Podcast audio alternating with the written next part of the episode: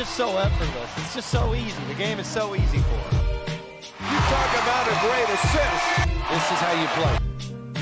You got to make that shot after you get that kind of stuff from Steve Nash. You can't miss that one. Der klassische Number One Draft Pick, der Stil des Drafts, der erst in der zweiten Runde gewählt wurde, oder der berühmt-berüchtigte Draft Bust, an dem man hohe Erwartungen hatte, der aber nur enttäuschte. All diese Storylines, die durch den Draft zustande kommen, werden natürlich von NBA-Fans und Medien geliebt. Heute unterhalten wir uns aber darüber, dass es nicht nur einen Weg in die NBA gibt. Mein Name ist Lukas und ich begrüße euch somit zu einer weiteren Episode des Pass First NBA Podcast. Mein Name ist Jakob, freut mich, dass ihr dabei seid. Äh, wie Luke schon angeschnitten hat, in der heutigen Episode sprechen wir nicht über den klassischen Weg in die NBA, also übers College, in den Draft und dann über einen Pick in die Liga, ähm, sondern über ein neues Projekt, das die NBA sich seit diesem Jahr überlegt hat, die, äh, das parallel zur klassischen G-League läuft. Ähm, darauf gehen wir ein bisschen näher ein und ähm, sprechen außerdem noch angelehnt auf den diesjährigen Draft über eine neue Entwicklung, dass viele Spieler ähm, die Option Overseas, also in europäischen oder anderen Ligen, ähm, jetzt aktuell als äh, attraktiv sehen und ähm, sich da vielleicht auch gegen das College entscheiden. Aber darauf gehen wir gleich noch näher ein. Ähm, dementsprechend kannst du eigentlich schon mit dem, mit, der, mit dem ersten Thema beginnen. Ja, das erste Thema der heutigen Episode wird die G-League sein und ähm, die ist ja in erster Linie, beziehungsweise war sie es schon immer, äh, bekannt für die Spielerentwicklung. Das heißt, Spieler, die nicht genug Spielzeit bekommen äh, bei den NBA-Teams, in der Regel junge Spieler, ähm, werden dann runtergeschickt, um da äh, bei den G-League-Teams in der G-League ähm, Spielzeit zu bekommen. Ähm, ein Konzept, das sich die NBA jetzt ausgedacht hat, beziehungsweise in der Mitte des letzten Jahres ähm, dass man ein sogenanntes Select-Team ähm, ins Leben ruft. Ähm, ein G-League Ignite-Team wird das genannt. Und ähm, in erster Linie soll das einfach eine Konkurrenz sein, beziehungsweise eine Alternative zu dem College Basketball, beziehungsweise zu, zu der NCAA. Ähm, da ja, da gibt es ja schon immer die Diskussion, dass die NCAA die Spieler ausbeutet, dass die Spieler da ähm, keine Einnahmen bekommen ähm, sondern einfach for free spielen, da sie einfach ein Stipendium bekommen und dann in die NBA gehen können. Ähm, und wie gesagt, die NBA will jetzt einen kräftigen Konkurrenten darstellen, sage ich mal, mit dem Ignite-Team. Ähm, es sollen Top-Prospects äh, rekrutiert werden, äh, sei es aus der High School oder, oder von der Coll äh, vom College. Und ähm, ja, und neben diese Spieler werden dann auch, ähm, sollen dann NBA-Veteranen gestellt werden, ähm, aber ja, jetzt wurde das äh, an den Start gebracht. Und was hältst du von dem Ignite-Team, beziehungsweise wie viel hast du mitbekommen? Ja, also es wurde ja schon relativ früh angekündigt. Da wusste man noch gar nicht so wirklich, wie man sich das vorstellen soll. Und ja. äh, jetzt mit der ganzen Corona-Problematik ist das sowieso anders verlaufen, als sich die NBA das selber bestimmt gedacht hat. Aber Jetzt im Endeffekt ähm, werden die einzigen richtigen Spiele, die die G-League-Teams insgesamt austragen und dazu das Ignite-Team halt mittendrin, ähm, sind die Spiele in der Bubble, äh, wo ja 18 Teams drin sind, also 17 normale G-League-Teams, ein Ignite-Team. Und ähm, ja, das ist jetzt das Konzept. Die spielen jetzt seit ein paar Tagen.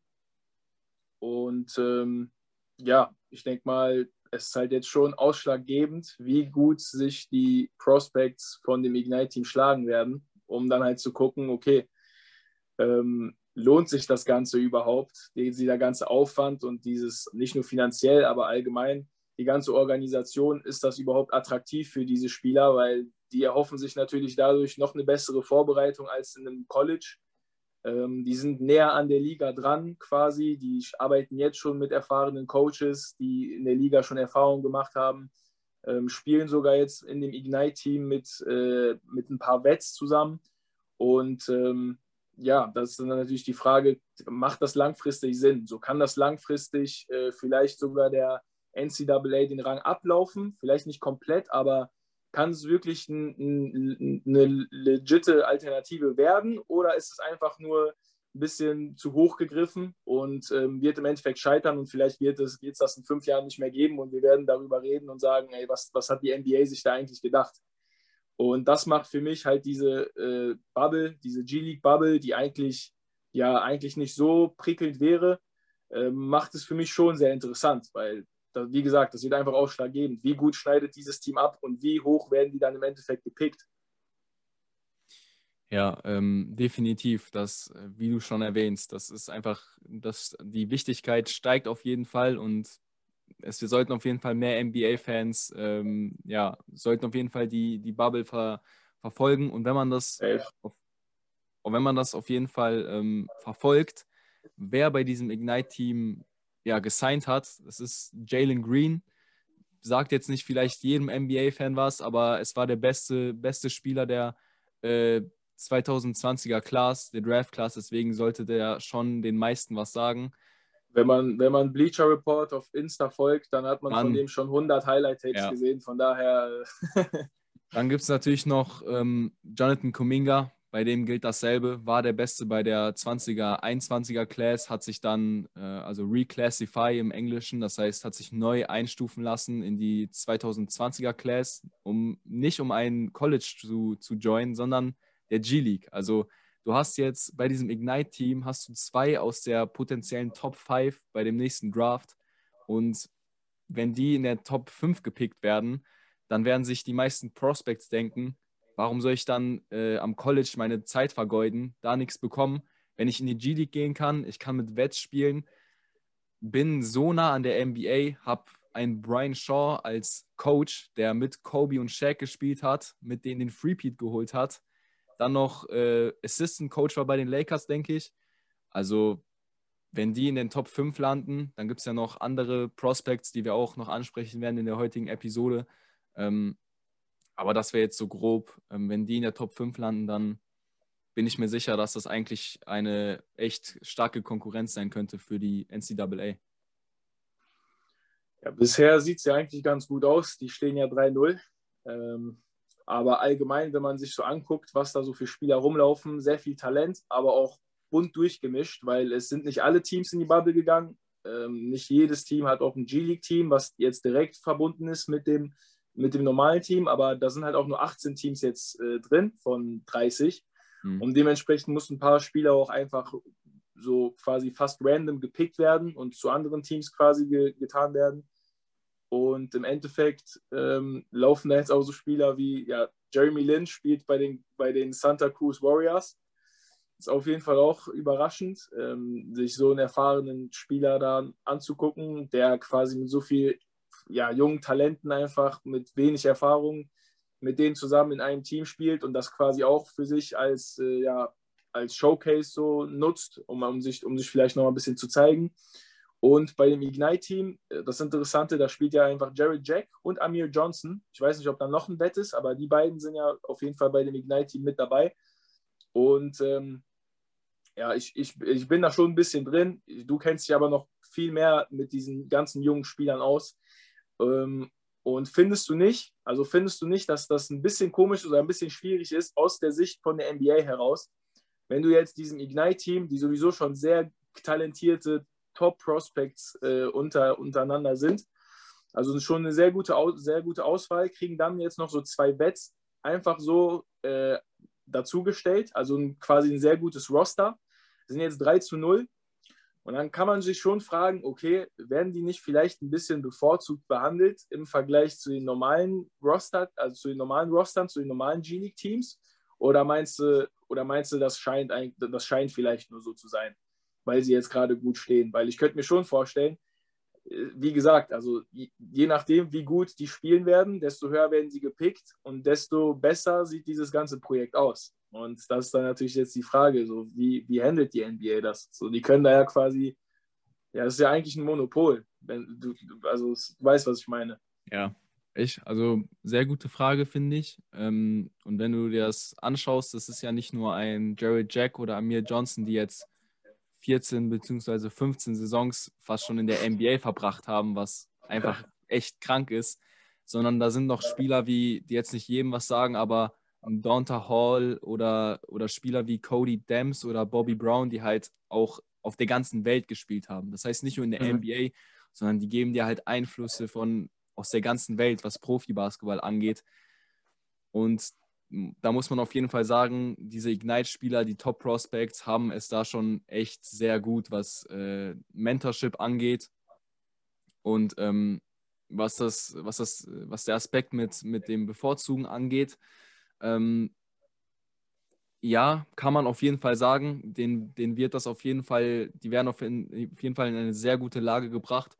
Ähm, nur man muss auch betrachten, die anderen jungen Spieler aus der G-League sind ja eigentlich schon in der NBA. Das heißt, ein Jalen ja. LeCue zum Beispiel jetzt, über den wir uns ja oft unterhalten, der bei den Pacers spielt und jetzt bei dem G-League-Team der Pacers, oder sei es jetzt ein Malachi Flynn oder Jordan Poole, die sind ja alle eigentlich schon Teil von NBA-Teams und haben ja quasi Kontakt zu Steph, Clay, was auch immer.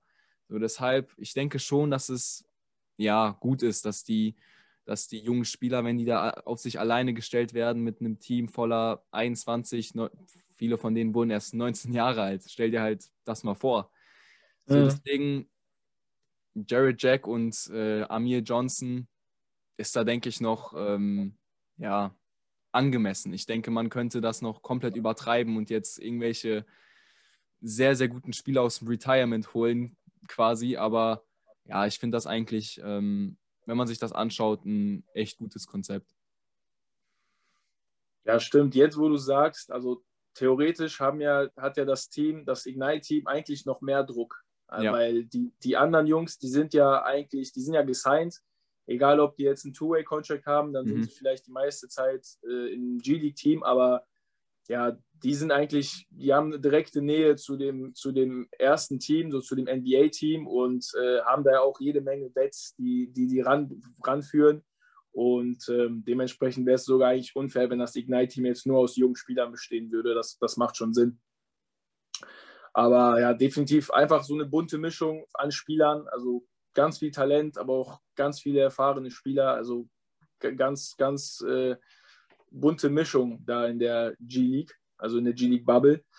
Ähm, worauf ich auch nochmal zurückkommen wollte, waren die Spieler von, der, von Overseas. Also wenn du dir jetzt anguckst, ein Lamello Ball ist jetzt gerade in den Rankings auf dem ersten Platz unter den Rookies, hat sich hochgearbeitet, war am Anfang, wurde wurde als drittes gepickt, war auch am Anfang dann eher so auf dem dritten, vierten Platz, ist jetzt auf dem ersten Platz, hat echt starke Spiele absolviert bei den Hornets, 30 Punkte Spiele.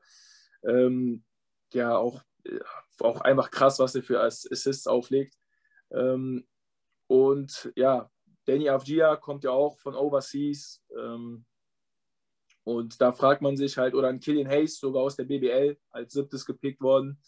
Ähm, und ja, das gab es natürlich auch schon in den Drafts davor, aber dieses Jahr ist das schon ziemlich aufgefallen. Und ähm, meinst du, der Trend könnte, also ist das schon ein Trend, dass die nächsten Generationen von Spielern sich vielleicht denken, ähm, aus der Highschool, ähm, okay, wenn ich ein Angebot von Overseas bekomme, ähm, dann macht das vielleicht schon Sinn, einfach früher schon gegen Pros zu spielen und da schon, ja, wie gesagt, einfach gegen erwachsene Spieler zu spielen, die erfahren sind. Das ist nochmal ein komplett anderes Niveau als einfach auf dem College zu spielen und den gewohnten Weg zu gehen, weil noch ein sehr gutes Beispiel, oder das beste Beispiel ist eigentlich Luka Doncic, der ja der einfach ein Superstar in der League ist, irgendwann mal MVP wird, definitiv. Und der hat ja auch in, in Real Madrid gespielt und war, hat sich perfekt vorbereitet für die League.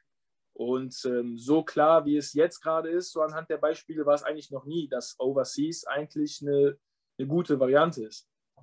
Ja, also ich finde, Mello und äh, RJ Hampton sind ja zusammen nach äh, Neuseeland bzw. nach Australien gegangen, in dieselbe Liga. Und ähm, ich denke, diese, diese anderen Beispiele, also sei es ein Afdija, ein, ein, ein Hayes, die, die werden auf jeden Fall ähm, dazu führen, dass auch die zukünftigen Spieler sich denken, okay, wenn jetzt zum Beispiel ein Top-Club aus Spanien mir zum Beispiel jetzt ein Angebot macht oder Deutschland oder Frankreich, halt diese ganzen Länder, ich bin mir schon sicher, oder halt, wie gesagt, Australien, die australische Liga ähm, hat jetzt auch ja schon seit längeren Jahren ein Konzept, dass äh, Spieler ähm, aus, aus Amerika kommen dürfen, ein Jahr Spiel, das spielen werden und dann das Ziel ist, äh, gedraftet zu werden. Also die haben da echt ein ganzes Konzept aufgebaut.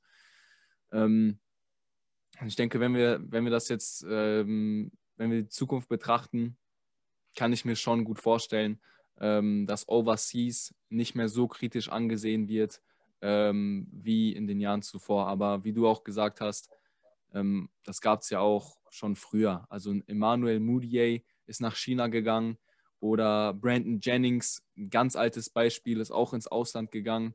Ähm, das heißt, es gab es schon immer, aber ich denke, es wird, es wird sich auf jeden Fall häufen.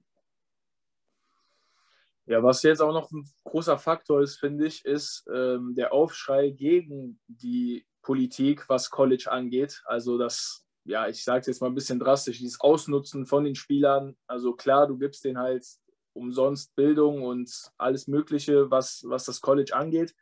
Die, die können da einfach frei spielen, aber ähm, die bekommen halt keinen Cent, was Merchandising und so weiter angeht. Irgendwelche Sponsoring-Verträge können die alles nicht machen. Das gehört alles, das geht alles ans College. Und ähm, ja, so kritisch wird das in den Medien noch nie gesehen und auch von Spielern in der NBA. Davon haben sich auch sehr viele geäußert, so im, jetzt letztes, letzte Saison oder auch die aktuell, in der aktuellen Saison. Und ich denke, da ist, glaube ich, eher so die Problematik, wo die NCAA einfach gucken muss, okay, wir müssen das jetzt irgendwie anders regeln, wahrscheinlich, weil ähm, wie gesagt, die haben jetzt eigentlich nur noch, also die haben natürlich das Argument, das ist eigentlich so der safeste Weg und, ähm, und man ist diesen Weg gewohnt und vielleicht viele Spieler denken sich auch noch, okay, das war schon immer ein Traum von mir, an einem College zu spielen, weil das ist auch eine einmalige Experience und ähm, ist auch was, was Tolles so. Aber ähm, wie gesagt, also so kritisch wie jetzt war es halt noch nie. Und da hat die NBA halt die Möglichkeit sofort äh, gesehen und probiert die halt auszunutzen. Ne? Ja, ich kann mir schon vorstellen, dass einige Spieler trotzdem noch aufs College gehen werden. Ähm, aber wenn das so weitergeht, dann stell mal vor, es werden einfach nur noch Highschool-Kids zu G-League gehen oder nur noch Overseas. Das wäre halt ein kompletter Wandel. Und ähm, das Argument, das die NCAA hat, dass die halt quasi die ganzen Kosten für das Stipendium, für die Bildung übernehmen, ähm, die, die NBA hat jetzt eine Partnerschaft, glaube ich, mit der University of äh, Arizona oder Arizona State war das.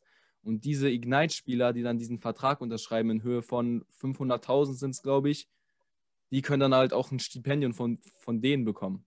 Das heißt, ja. die übernehmen das auch und haben jetzt auch diesen, ja, dieses Argument haben die auch auf ihrer Seite.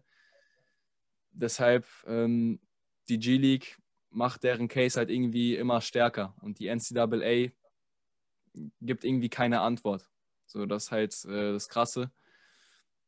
Und ja, wie gesagt, wir können nur abwarten, aber zurzeit sieht es halt echt äh, mager aus für die NCAA.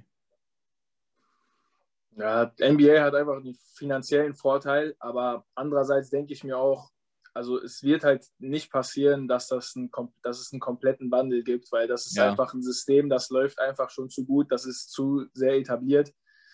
Nur es handelt sich halt auch um die Top-Prospects ähm, vor dem Alter, vor dem College-Alter. Und da, wie gesagt, also wenn jetzt so ein Jalen Green oder äh, Kuminga hochgepickt wird, dann wird es gefährlich. So, dann kann das, kann das seinen Lauf nehmen und dann kann das in den nächsten Jahren genauso laufen. Ähm, aber ja, muss man halt abwarten. Aber es ist auf jeden Fall, wie gesagt, für die NCAA ist das schon ziemlich brenzlig. Im Endeffekt fällt auf jeden Fall auf, ähm, dass man neben dem klassischen Weg, also dem, dem College und dann den Weg über den Draft in die Liga, dann eventuell noch in die G-League, je nachdem, ähm, man jetzt noch mit dem Ignite-Team für die ganz jungen Prospects noch einen Weg geschaffen hat in die Liga. Und ähm, ja, außerdem noch Overseas natürlich. Und ähm, nichtsdestotrotz muss man aber auch anerkennen, dass die G-League an sich auch top funktioniert und ähm, da auch Spieler, die sich beim Draft angemeldet haben, nicht gepickt wurden, trotzdem sich hochkämpfen können und das quasi wie so ein Auffangbecken ist. Ähm, also hat man eigentlich echt jede, jede Menge an Möglichkeiten, um zurzeit in die League zu kommen und dementsprechend gibt es da halt auch wenig zu bemängeln eigentlich. Also es ist eigentlich nur eine extra Option für sehr junge Prospects, aber nimmt halt dem System, das sowieso schon gut funktioniert, eigentlich nichts weg. Weil ob das jetzt, keine Ahnung, ein Duncan Robinson ist oder Fred Van Vliet, also die wurden alle, die wurden nicht gedraftet, aber kamen trotzdem in die League und äh, ja, Fred Van Vliet hat gerade erst einen riesen Contract unterschrieben. Ganz genau, also bleibt mir nichts anderes übrig, als dir zuzustimmen und das ist ja auch der Titel der Episode. Ähm, es gibt nicht nur einen Weg in die NBA. Ob das jetzt äh, die G-League ist allein oder das Ignite-Team als Elite-Prospect oder jetzt doch NCAA Overseas. Es gibt einfach nicht nur einen Weg. Die, das College und dann der Draft ist, ist nicht nur die, die einzige Option. Und ähm, das zeigen auch vor allem diese Spieler, die du, die du eben ähm, aufgezählt hast. Und ich finde, Ganz kurz noch, ganz kurz noch. Ähm, meinst du, Jello Ball schafft es noch in die League? wenn wir gerade schon über die ganzen Möglichkeiten sprechen, die bei ihm leider alle irgendwie nicht geklappt haben bisher. Ich finde, ich finde. Ich würde es ihm wünschen, auf jeden Fall. Ja, ich finde eigentlich, ein G-League-Team könnte ihn auf jeden Fall sein. Also ein G-League-Team könnte ihm einfach die Chance geben und dann guckst du einfach. Also natürlich gibt es talentierte Spieler in der G-League und die halt natürlich um ihren Rosterplatz äh, kämpfen. Jeder kämpft darum, um, um hochzukommen. Aber ich finde, für die G-League eignet er sich einfach. Ich verstehe halt nicht, warum der, der hat jetzt bei den Pistons ja, ich habe gesehen, der wurde von den Pistons gesigned. Ich denke so, geil, endlich mal. Dachte, dann wird er wenigstens in der G-League zu Einsatz kommen und dann wird er einfach direkt wieder gecuttet. Und ich denke mir so, was zum Henker. Dann kam der Draft für die G-League-Bubble. Da wurde er einfach und nicht, nicht gewählt.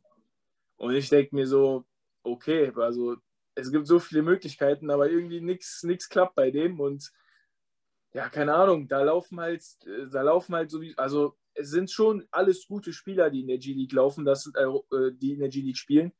Das sind meistens halt von, manchmal von ein bisschen schlechteren Colleges, aber trotzdem Spieler, die absolut talentiert sind und krasse Stats äh, auflegen. Und der hat halt einfach den Nachteil, mit der JBA hat er da einfach viel Zeit anscheinend ver verplempert. Und dann noch ein Vitautas in, äh, Litauen gespielt. Und ja, und, die, und irgendwie kein Team denkt sich so, okay, lass den doch einfach mal eine Chance geben. Und ich denke mir so, warum nicht? Also man hat ja eigentlich nichts zu verlieren. Du kannst ihn danach eigentlich direkt wieder cutten. Aber vielleicht, vielleicht äh, schafft, schafft er es jetzt durch, durch Lamello, dass Lamello jetzt ein bisschen von, von der Ball Family so der, den Ruf ein bisschen auf, aufpeppt. Ähm, ja, vielleicht hilft das dem ja irgendwo eine Chance zu bekommen. Ja, ähm, ja, hoffen wir mal für, für Jello Ball. Ich hätte auch nicht gedacht, dass wir jetzt mit dem mittleren äh, Bruder der Ball Brothers die, ähm, dieses Thema beenden. Ich denke, das war äh, kein schlechtes Fazit. Ähm, aber ich würde sagen, gehen wir einfach rüber zu unserem Segment Goaltend. Now wait a minute. They're going to call goaltending, I think. out of there, they're going to call goaltending. I don't know about that one. I want to see that again. I don't think that was goaltending. I really don't. Ja, genau, nachdem es in der letzten Episode kein Goaltend gab, da es die NBA-Medienlandschaft nicht hergegeben hat. Das heißt, wir wollten es auch jetzt nicht auf Krampf ähm, in die Episode mit reinpacken. Dafür gab es eine Bonus-Episode. Falls ihr die euch noch nicht angehört habt, könnt ihr das gerne noch nachholen. Ähm, aber kommen wir einfach zur Sache. Ähm, ich habe einen Goaltend. Ich fange einfach mal an. Und zwar ist das ähm, der Hate an die Boston Celtics. Ähm, die haben jetzt zwei Spiele hintereinander verloren ähm, haben unter anderem schlecht gespielt gegen die Wizards. Das heißt, über, über zehn Punkte haben die jetzt äh, gegen die Wizards verloren. Ähm, Marcus Smarts natürlich out und gegen die Pistons, das war das erste Spiel, das sie verloren haben, ähm, hatte Tatum 33 Punkte, fast ein Triple-Double und Brown hatte auch, glaube ich, weit über 20 Punkte, 27 Punkte, glaube ich. Und man hat ohne Kemba und wie gesagt ohne Smart gespielt. Und danach hatte halt Tatum sechs Punkte gegen die Wizards. Gibt halt immer so Spiele und aber Kemba und äh, ich glaube Brown hatten 25 Punkte. Ähm, mhm. Aber das, was ich meine halt, ist, dass die Leute halt sagen, ähm, dass, die, dass die Celtics jetzt ihr Ceiling äh, schon erreicht haben. Ähm, ja, wie im Englischen, wie die sagen, they, they hit äh, rock bottom. Und das ist halt viel zu viel. Das ist halt noch ein junges Team und in der Regular Season gibt es halt immer diese Phasen, wo es halt nicht so gut läuft. Und davor hat man die komplett ähm, in den Himmel gelobt und ähm, gesagt, das ist ein, ein Finals-Team, aber ganz, ganz klassischer Goaltend, würde ich sagen.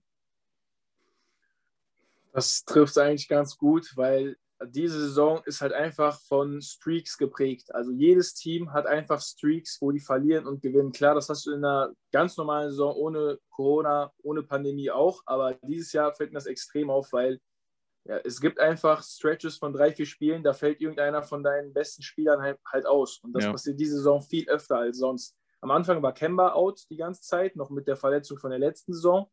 Kam dann zurück, dann war auf einmal Jalen Brown out wegen Illness. Kam jetzt zurück und jetzt ist halt Smart out, seit schon zwei, zwei Wochen, glaube ich, mittlerweile. Und wird auch noch ein, zwei Wochen draußen bleiben. Und ähm, ja, dementsprechend, man hat, man hat einfach Streak, auch, ein, auch vor allem ein Team wie die Celtics, ähm, die einfach auch keine starke Bench haben. Wenn dann einfach mal einer schwächelt von deinen drei Säulen, weil wenn Smart out ist, dann hast du halt nur noch Kemba, äh, Jason Tatum und Jalen Brown als Säulen. Wenn einer schon mal schwächelt, dann müssen schon zwei Leute fast das ganze Scoring carry. Ja. Und das ist gegen, das ist gegen, das ist gegen fast jedes Team, kann da mal ein Ausrutscher passieren. Und ähm, das Ding ist halt einfach, wenn du jetzt gerade gegen die Wizards verlierst, die, die sowieso schon gebasht werden von der ganzen Liga und halt auch zu Recht, weil die sind halt sehr unkonstant und funktionieren als Team echt gar nicht. Und dann erwischen die Celtics genau gegen die so ein schlechtes Spiel und ich habe mir das dritte und vierte Quarter angeguckt. Das war halt echt katastrophale die und Tatum hatte einfach einen Tag, der hat einfach, er hat Layups gemisst, die der normalerweise im Schlaf macht dann passiert halt, dass du in einem Spiel gegen die Wizards halt teilweise mit 25 Punkten, 20 Punkten hinten bist und dann sieht es halt echt fatal aus. Und ja, das ist aber, wie, schon, wie du schon sagst, ein klassischer Goaltend, einfach viel zu viel Drama. Und Brad Stevens sagt selber, das ist nicht alles schlecht, was der sieht, aber die sind einfach unkonstant. Die sind einfach unkonstant. Und wenn da wieder die Konstanz reinkommt und äh, Smart wieder zurück ist, so Smart ist einfach deren defensiver Anker, Deswegen, also der Ausfall von Smart ist in meinen Augen viel größer als einer von den drei Scorern so. Als von Kemba oder äh, Jalen oder von Jason Tatum. Deswegen, ja, klassischer Goldtent hast hast du direkt perfekt beschrieben.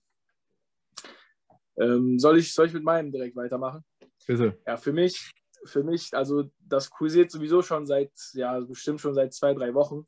Aber für mich hat es jetzt nochmal den Siedepunkt erreicht. Vielleicht wird es mir einfach öfter angezeigt als jedem anderen, äh, keine Ahnung. Aber Lonzo Ball Trade Rumors sind all over the place. All over the place, egal wo ich, egal auf welcher Seite ich bin, auf Insta, mir werden nur Trade Rumors von ihm vorgeschlagen ob es jetzt, ich habe schon alles gehört. Die, die Raptors sind mega an ihm interessiert, wollen ihn unbedingt. Bei den Clippers wäre es der perfekte Fit. Und bei den Hornets mit, mit Lamello, das wäre der beste Backcourt der League. Ich habe schon alles gelesen, alle, alle Headlines. Und ich denke mir einfach nur, okay, vielleicht wird er getradet. Äh, das macht schon Sinn, da Rumors einzustreuen, aber du kannst doch nicht jedes Team, ich habe so viele Teams da gelesen, das ist doch einfach nicht mehr daran kann man doch nicht mehr glauben. Ja, also auch von den Bulls, Kings oder Raptors hat man auch alles gehört. Ähm, es Quer durch die Bank. Ja, es haten natürlich alle Lonzo, aber vielleicht zeigt das ja auch die Wichtigkeit, äh, was, vielleicht zeigt das einfach, wie wichtig Lonzo den NBA-Fans auch ist. Ähm, das, das könnte auch sein. Ähm, aber ja, wir sind uns einig, dass Lonzo einfach falsch eingesetzt wird bei den Pelicans.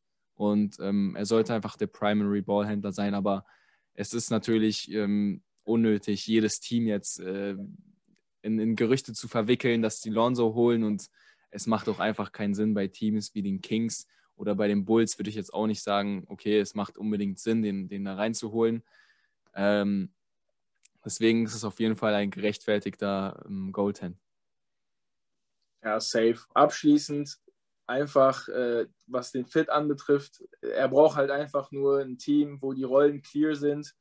Du bringst den Ball nach vorne und er braucht mindestens zwei Scorer neben sich, die einfach auch nichts sonst einfach, die einfach nur scoren. Die, die wollen nicht den Ball nach vorne bringen, die wollen einfach nur scoren.